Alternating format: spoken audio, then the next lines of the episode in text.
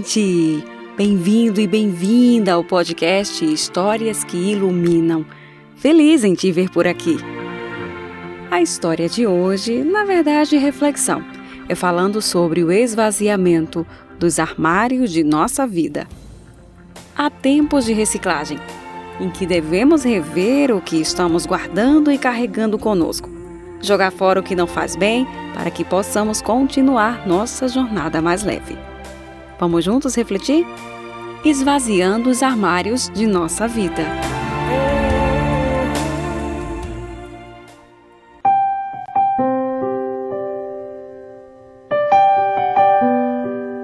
Todos os anos, há um momento em que olhamos nossos armários com um olhar crítico.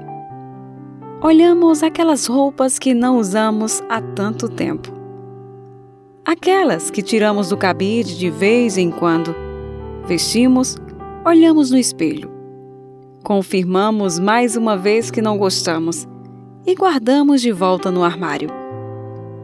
Aquele sapato que machuca os pés mas insistimos em mantê-lo guardado. Há ainda aquele terno caro. E o paletó que não cai bem. Ou o vestido espetacular, lindo, ganho de presente de alguém que amamos, mas que não combinam conosco e nunca usamos. Às vezes, tiramos alguma coisa e damos para alguém, mas a maior parte fica lá, guardada sabe-se lá por quê. Um dia alguém me disse: tudo que não lhe serve mais e você mantém guardado só lhe traz energias negativas. Livre-se de tudo que não usa e verá como lhe fará bem. Acontece que nosso guarda-roupa não é o único lugar da vida onde guardamos coisas que não nos servem mais.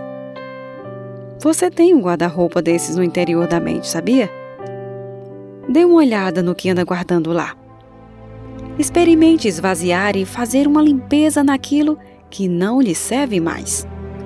Jogue fora ideias, crenças, maneiras de viver ou experiências que não lhe acrescentaram nada e lhe roubam energia. Faça uma limpeza nas amizades.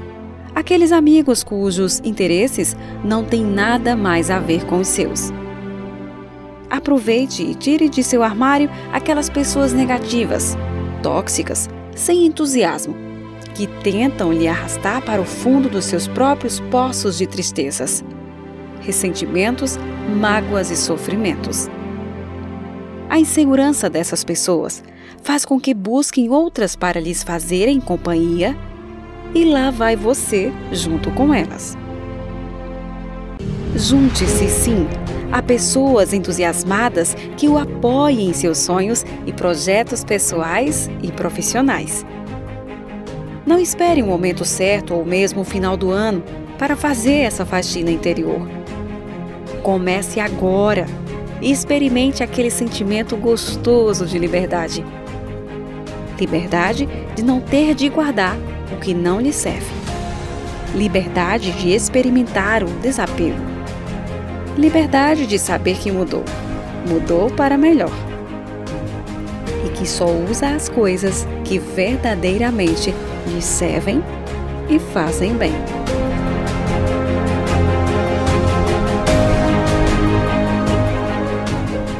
Autoria desconhecida.